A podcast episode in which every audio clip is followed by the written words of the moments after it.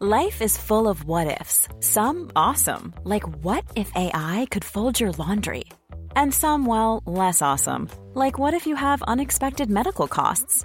United Healthcare can help get you covered with Health Protector Guard fixed indemnity insurance plans. They supplement your primary plan to help you manage out of pocket costs. No deductibles, no enrollment periods, and especially no more what ifs. Visit uh1.com to find the Health Protector Guard plan for you.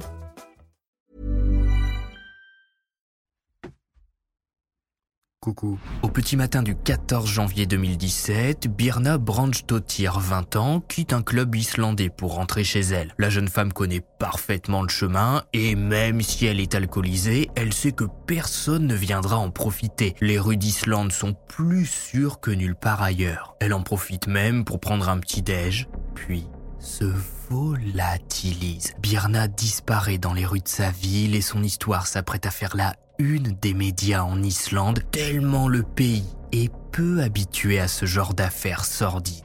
Bienvenue pour une nouvelle HVF.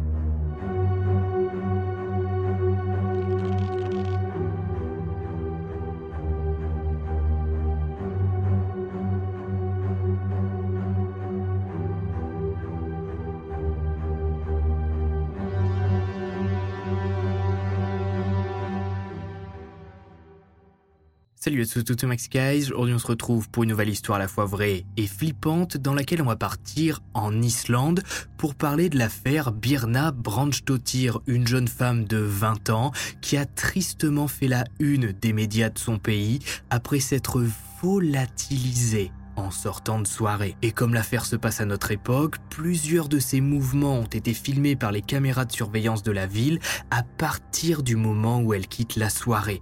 S'ensuit une enquête qui va mener les enquêteurs islandais jusqu'à un navire amarré au port de la ville. Alors installez-vous, n'oubliez pas de vous abonner. Et on est parti. Disparu dans la nuit. Notre histoire prend place au cas où vous ne l'auriez toujours pas compris, en Islande. Si si, je vous jure.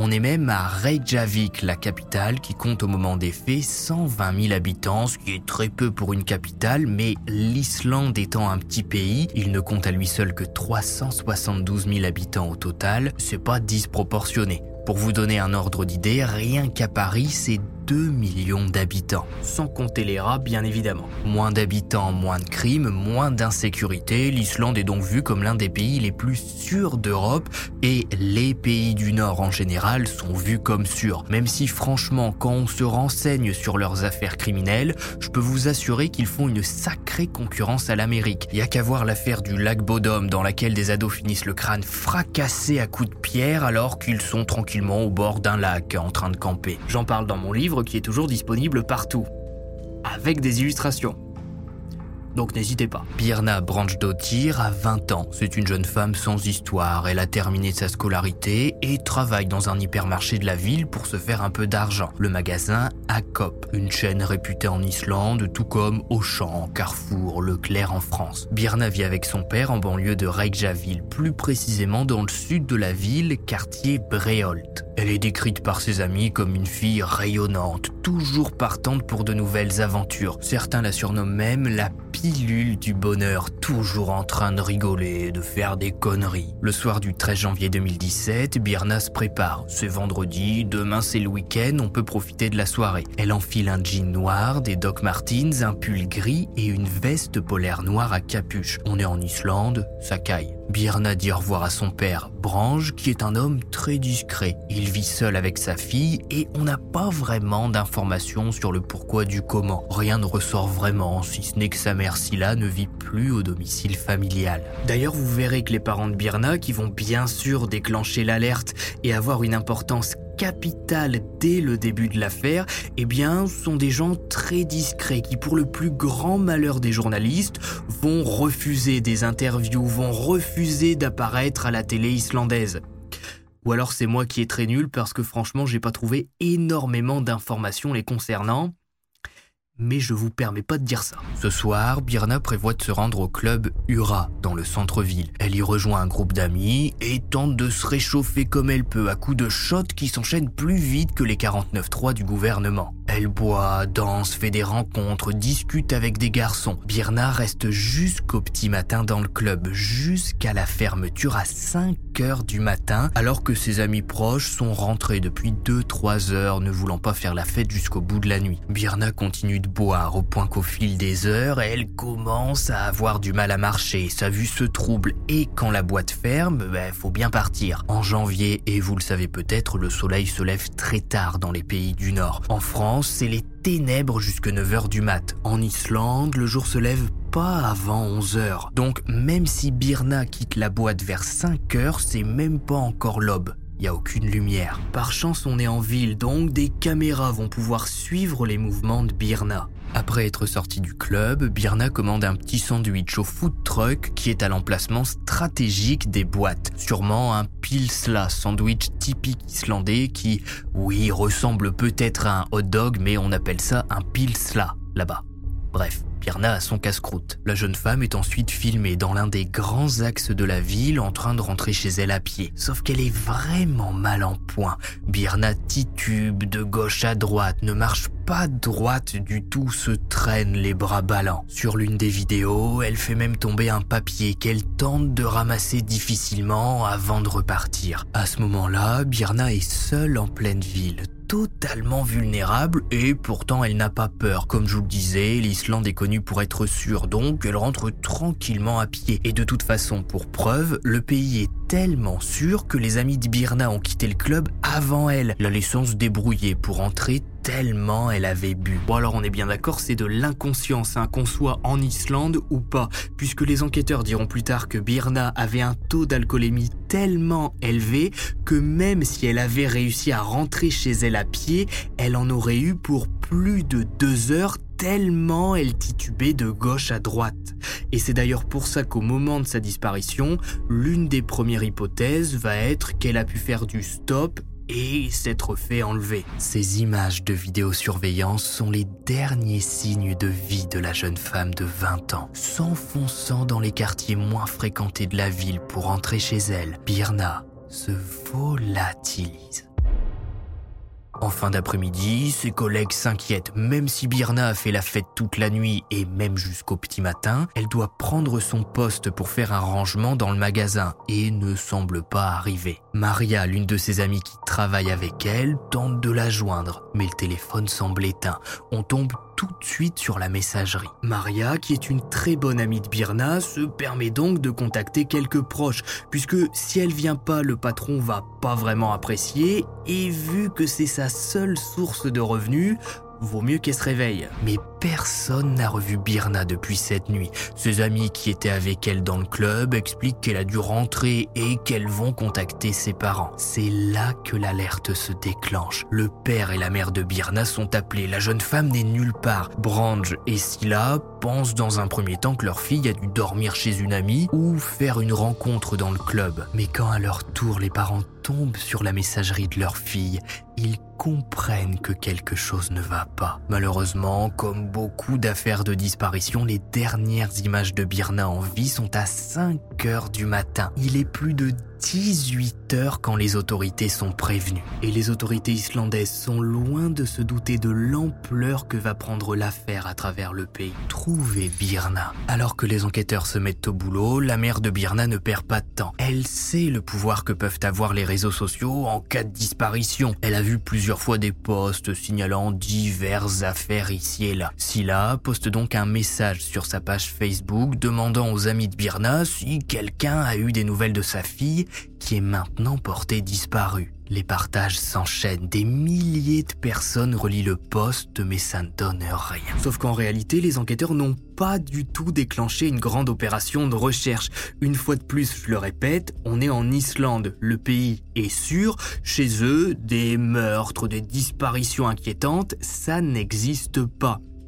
Enfin, bien sûr que ça existe, mais quand ça leur arrive, ils sont un petit peu longs à la détente. C'est-à-dire que bah, au début, les enquêteurs se disent que oui, bon, des fois, il y a des petites disparitions qui généralement sont des fugues. Et puis, de toute façon, Birna a 20 ans. Elle était en soirée au moment de sa disparition.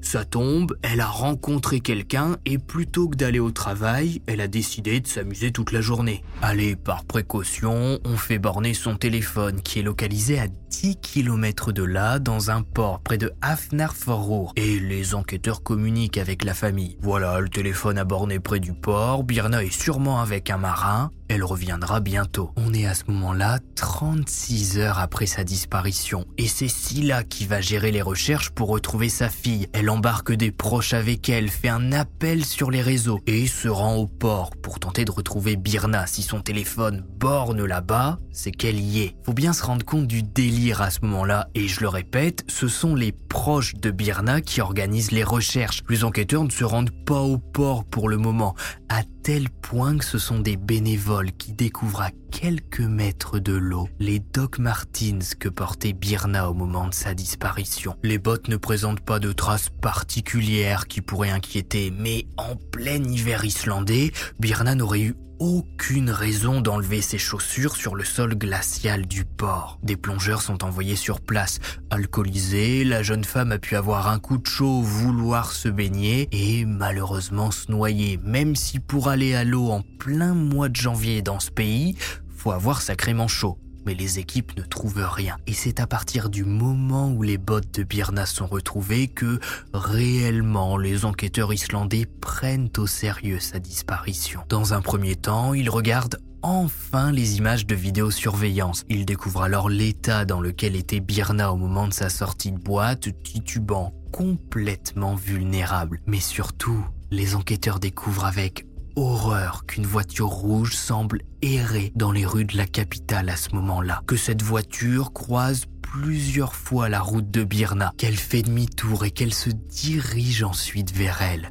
Le reste n'est pas filmé. Ce qu'il se passe dans les autres rues est un point noir pour le moment. Un appel est relayé par les médias. On recherche le conducteur de cette voiture rouge qui pourrait être la dernière personne à avoir vu Birna en vie. Le modèle est identifié comme étant une Kia rouge, voiture que les enquêteurs retrouvent sur les caméras du port en train de revenir tranquillement vers 6 heures du matin. Un marin dira que ce matin-là justement, un homme est sorti de la voiture et il est monté en titubant sur un navire, le Polar Nanok, un chalutier de pêche, sûrement pour aller dormir. Cette Kia rouge devient alors le point central dans l'enquête, puisque si on identifie son conducteur, on va peut-être pouvoir en apprendre plus sur ce qu'a fait Birna alors qu'elle marchait dans les rues de la capitale qui n'était pas sous vidéosurveillance. Peut-être que le conducteur a vu quelque chose, entendu, ou bien même que Birna lui a parlé. La Kia rouge est identifiée comme étant une voiture de location,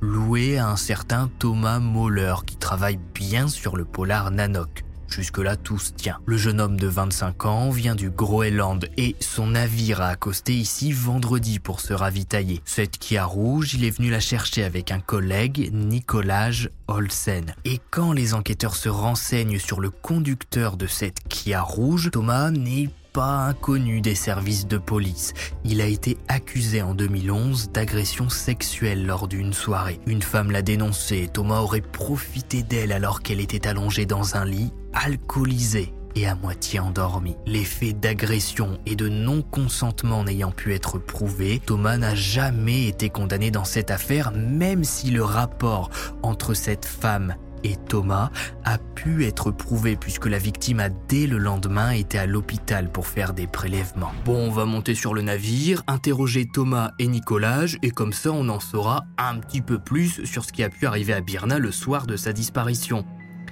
Alors, pas vraiment, c'est un petit peu plus compliqué que ça, puisque vous imaginez bien que depuis le début d'enquête, le chalutier est reparti en mer, et il est maintenant au large du Groenland. Donc les enquêteurs islandais n'ont pas le droit d'aller interpeller Thomas et Nicolas, qui sont sur un bateau dans les eaux du Groenland. C'est de la géopolitique, c'est un petit peu chiant. Tristement, c'est ainsi que se termine l'histoire de Birna Branche d'Otir. Here's a cool fact a crocodile can't stick out its tongue. Another cool fact you can get short term health insurance for a month or just under a year in some states. United Healthcare short term insurance plans are designed for people who are between jobs, coming off their parents' plan, or turning a side hustle into a full time gig. Underwritten by Golden Rule Insurance Company, they offer flexible, budget friendly coverage with access to a nationwide network of doctors and hospitals. Get more cool facts about United Healthcare short term plans at uh1.com. Pour ramener le navire jusqu'aux eaux islandaises, les enquêteurs vont commencer à faire fonctionner les relations diplomatiques. Sauf qu'entre-temps, un journaliste un peu fouineur va trouver un groupe Facebook privé dédié aux membres de l'équipage du Polar Nanok et cette espèce de gros génie va contacter Thomas Moller pour lui proposer une interview, lui annonçant qu'il est suspect dans la disparition de Birna, une jeune femme qui n'a pas été revue depuis samedi 5h du matin et que sa voiture de location, une Kia rouge a été vue par les caméras de surveillance en train de suivre ou de croiser par hasard la jeune femme. Comme ça, si Thomas a quelque chose à voir dans la disparition de Birna, il va pouvoir jeter toutes les preuves par-dessus bord. C'est du délire. En plus de ça, sur le Polar Nanoc, vous imaginez bien qu'il y a une connexion Wi-Fi dans les cabines. Et la disparition de Birna commence à prendre de l'ampleur au pays. Surtout que, ben faut le dire, on n'a toujours pas retrouvé de corps, donc elle est supposée en vie quelque part. Par chance, le capitaine du navire va entendre parler de l'affaire et il va lire que deux membres de son équipage sont suspects dans toute cette histoire et que les enquêteurs aimeraient bien pouvoir les interroger. Expliquant à l'équipage que le navire rencontre un problème moteur, le capitaine décide de faire demi-tour et de retourner en Islande. Il coupe la Wi-Fi pour que personne ne puisse être mis au courant de l'affaire, ou en tout cas pour que l'histoire ne prenne pas plus d'ampleur à bord. En décidant de livrer Thomas et Nicolas aux autorités islandaises, le capitaine du Polar Nanok sauve certainement l'enquête, puisqu'entre-temps, la Kia rouge qui a été louée par les deux jeunes hommes a été analysée, et du sang appartenant à Birna a été retrouvé sur la banquette arrière malgré un nettoyage approfondi de la voiture par les deux suspects avant le départ du navire. À peine arrivé dans les eaux islandaises, une unité spéciale est envoyée sur le bateau par hélicoptère pour interpeller Thomas et Nicolas. Une caméra est même placée à l'intérieur de l'hélico qui filme le navire pour être sûr que rien n'est jeté par-dessus bord. Les suspects pourraient vouloir se débarrasser de preuves, que ce soit des vêtements ensanglantés ou des objets pouvant les relier à Birna. On est à ce moment-là le 18 janvier quatre jours après la disparition de Birna. Si la jeune femme est retenue quelque part, il reste une chance de la sauver. Une soirée en enfer. Alors, comment vont se défendre nos deux bonhommes? Puisque, bah, depuis le début, je vous en parle, mais en attendant, on les a toujours pas entendus. Placé en garde à vue, c'est Nicolas qui est interrogé en premier. Il déclare que le vendredi soir, il a pris un taxi depuis le port pour se rendre en centre-ville et a commencé à boire. Il a remporté 8 bières gratuites en gagnant lors d'un jeu d'alcool et les a tout enchaînées. Thomas a fini par le rejoindre, il avait profité un peu de la ville avec sa voiture de location et lui aussi a bu quelques verres au bar. Nicolas, j'avoue que ce soir-là, il était complètement ivre. Les bières l'ont mis KO et il a demandé à Thomas de le ramener au navire. Il explique que pendant le trajet, il a entendu Thomas parler avec une femme qui semble être montée dans la voiture. Mais il était tellement à l'ouest qu'il n'a pas vu si cette femme était Birna ou non. Il dit ⁇ Tout n'est pas très clair, j'avais le sentiment que quelqu'un était sur le siège arrière, mais j'étais tellement ivre, je ne peux pas dire que la fille était Birna. Arrivé au port, il a réussi à monter sur le navire, à rejoindre sa cabine et s'est endormi. Mais le témoignage de Nicolas, même s'il avait beaucoup bu ce soir-là, est très intéressant puisqu'il nous apprend qu'une femme est bien montée à l'arrière du véhicule de Thomas et que son collègue, après l'avoir redéposé, est reparti avec la voiture toujours avec cette même femme à l'intérieur. Thomas donne la même version que Nicolas. Il l'a rejoint au bar, la Kia rouge est la sienne, il a ensuite ramené son ami au navire parce qu'il était complètement sous. Il raconte que ce n'est pas une femme qui est montée dans sa voiture, mais deux. Il a ramené Nicolas et ensuite il a été dans un endroit calme pour que le trio fasse sa petite affaire pendant une bonne heure. Ensuite, les filles sont parties. C'est tout. Il est retourné à sa cabine pour dormir, le lendemain matin il a nettoyé la voiture de location et l'a rendue à l'agence. Ce soir-là, il n'a pas parlé à Birna et elle n'est pas du tout montée dans sa voiture. Sauf qu'à ce stade de l'enquête, Thomas ne sait pas que du sang appartenant à Birna a été retrouvé à l'arrière de la Kia rouge malgré son nettoyage. Il ne sait pas que les enquêteurs savent que, comme par hasard, son téléphone a été complètement éteint après qu'il ait déposé Nicolas au navire, comme s'il ne voulait pas être traqué pendant quelques heures. Il ne sait pas non plus que des caméras l'ont filmé dans un magasin tôt le samedi matin en train d'acheter des produits nettoyage, des sacs poubelles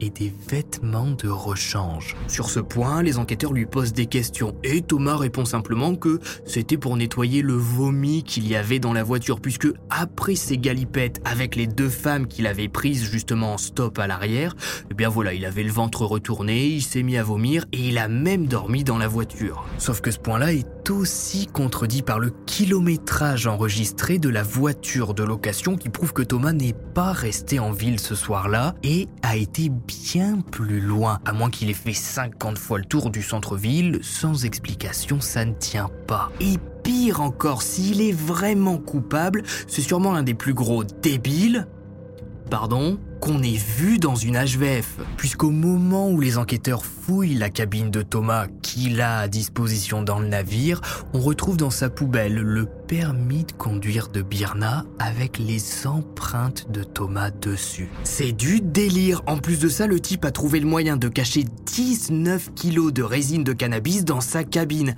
Alors attention, je suis pas du tout expert sur le sujet. Si certains d'entre vous s'y connaissent un peu plus, je crois que 19 kilos, ça équivaut à 60 000 euros et ça peut aller jusqu'à 100 000 euros selon les taux. Mais je suis pas expert. Bref, Thomas allait se faire un sacré paquet d'argent avec ça. Pendant que Thomas s'enfonce dans son mensonge, la population continue de rechercher Birna. L'affaire a pris de l'ampleur. Ce sont 800 bénévoles qui fouillent les environs du port. D'autres s'attaquent aux zones boisées, 80 véhicules déployés par les autorités s'enfoncent dans l'arrière-pays pour voir si Birna n'est pas retenu quelque part dans une petite cabane. Le 22 janvier, six jours après la disparition de Birna, un hélicoptère qui vole en basse altitude à une quarantaine de kilomètres du port remarque une masse flottante dans la mer et qui se rapproche rapidement du phare Selvoxviti. Le temps que les secours soient prévenus et arrivent sur place, cette masse, qui est identifiée comme étant un corps, s'échoue près du phare. La personne, entièrement nue, décédée par noyade d'après l'autopsie, est identifiée comme étant Birna Branchtoti, la jeune femme de 20 ans que tout le monde recherche depuis une semaine. Autour de son cou, des traces de strangulation sont retrouvées, mais le médecin légiste est formel. Même si elle a perdu connaissance lors de l'étranglement, elle était vivante au moment d'être jetée à l'eau. Si Birna avait été abandonnée sur la terre ferme, elle aurait survécu à l'attaque. Malheureusement, après plus de six jours passés en mer, aucune trace d'agression sexuelle ne peut être relevée. Thomas garde le silence et se dit innocent, mais pour les enquêteurs, le scénario est clair. Alcool ou pas, Thomas a repéré Birna ce samedi matin. Est-ce qu'il était en chasse? Perso, je pense que non, puisqu'il était avec Nicolas qui était complètement explosé et devait le ramener au navire. Mais en voyant Birna alcoolisé, ne marchant pas droit, il l'aborde, s'arrête à sa hauteur et lui demande s'il peut la raccompagner quelque part. Birna accepte de monter. Thomas fait la discussion, il lui explique qu'il doit d'abord déposer son collègue avant de la ramener chez elle. La jeune femme accepte et s'endort sûrement à moitié sur le siège arrière. Une fois Nicolas déposé, Thomas roule et tente sûrement des approches. Est-ce que Birna est montée côté passager? En tout cas, Thomas, voyant que la jeune femme n'est pas du tout réceptive, commence à s'énerver, se gare dans un endroit calme, non loin du port à l'abri des caméras. Il a beau être 6 heures du matin désormais, il fait encore nuit noire en Islande. Thomas sort une corde commence à menacer Birna, lui dit qu'ils vont bien s'amuser tous les deux. La jeune femme se met à hurler appel à l'aide avec l'alcool, elle a du mal à frapper, se défendre. Thomas prend le dessus. Le reste ne peut pas être prouvé, mais quand on sait que Birna est retrouvée entièrement nue, le motif principal de Thomas cette nuit-là n'était certainement pas le meurtre pur. Étranglée, Birna est ensuite jetée à l'eau près du port. Emmenée par les courants que Thomas connaît bien, le corps revient à terre six jours plus tard. Thomas Moller va être le seul accusé dans cette affaire. La justice, pensant réellement que son ami Nicolas était bien trop sous ce soir-là pour faire quoi que ce soit, et de toute façon des membres d'équipage témoignent bien du fait qu'il était à bord à partir d'une certaine heure, déposé par Thomas. Le seul accusé dans le meurtre de Birna décide de plaider non coupable en août 2017, mais les preuves s'accumulent contre lui, de l'ADN lui appartenant et même retrouvé sur les lacets des Doc De Birna, ce qui prouve que c'est lui qui lui a enlevé ses chaussures. Dos mur, sur conseil de son avocat, Thomas décide de changer de stratégie. Oui, Birna est bien monté dans sa voiture cette nuit-là, mais ça ne s'est pas passé comme le décrivent les enquêteurs. En fait, Nicolas, ce soir-là, s'est enfui avec la voiture, avec Birna à bord, alors que Thomas était simplement descendu pour faire pipi contre un arbre. Voilà, il l'a abandonné comme ça au milieu de nulle part, euh, près du port, et quand Nicolas est revenu avec la voiture chercher Thomas, eh bien, Birna n'était plus du tout à l'arrière sacrément culotté quand on sait que Nicolas n'a même pas le permis de conduire et qu'en plus, le soir du meurtre de Birna, il était complètement alcoolisé et était incapable de conduire un véhicule. Le sang dans la voiture, ses empreintes sur le permis de Birna dans sa cabine, son ADN sur les chaussures, les images de vidéos de surveillance qui montrent sa voiture dans la zone de disparition, le fait qu'il achète des produits le lendemain sont des preuves bien assez solides pour que Thomas Olsen soit reconnu coupable du meurtre de Birna Branch-Dottir et condamné à 19 ans de prison, incluant également le fait qu'il ait participé à un trafic vu qu'on retrouve 19 kilos de résine dans sa cabine. Thomas Olsen, âgé de 25 ans à l'époque, sera donc totalement libre au maximum à la fin de sa peine lorsqu'il aura 44 ans. Suite à la résolution de l'affaire, les Islandais ont dû se faire à l'idée que leur sentiment de sécurité semblait voler en éclats. Des changements ont eu lieu, plus de caméras de surveillance en ville, un réseau de transport dédié aux femmes qui rentrent tard du travail ou sortent de soirée au petit matin alors que le jour ne s'est pas encore levé. Plus de 2000 personnes, dont le président et le premier ministre islandais, ont assisté aux funérailles de Birna. Le Polar Nanok, navire qui a refusé d'héberger un meurtrier alors que le capitaine aurait très bien pu débarquer Thomas au Groenland, a versé 14 000 dollars aux autorités en guise de don et les membres d'équipage se sont recueillis sur la tombe de Birna pour lui rendre un dernier hommage. Désolé de ne pas avoir pu la sauver. La mère de Birna s'est exprimée à la fin de l'affaire se disant traumatisée par le traitement médiatique qu'a reçu sa fille et profondément choquée par les détails qui ont été relayés dans la presse. Tristement, c'est ainsi que se termine l'histoire de Birna Branche d'Otir, 20 ans, qui était au mauvais endroit, au mauvais moment. Si vous avez regardé cet HV jusqu'au bout, mettez navire en commentaire. N'oubliez pas le pouce bleu, de vous abonner, ça fait toujours plaisir et ça soutient la chaîne. N'hésitez pas aussi à me dire si vous pensez que le soir de l'enlèvement de Birna, enfin, je parle du soir, mais elle disparaît vers 5h du matin, hein, on se comprend.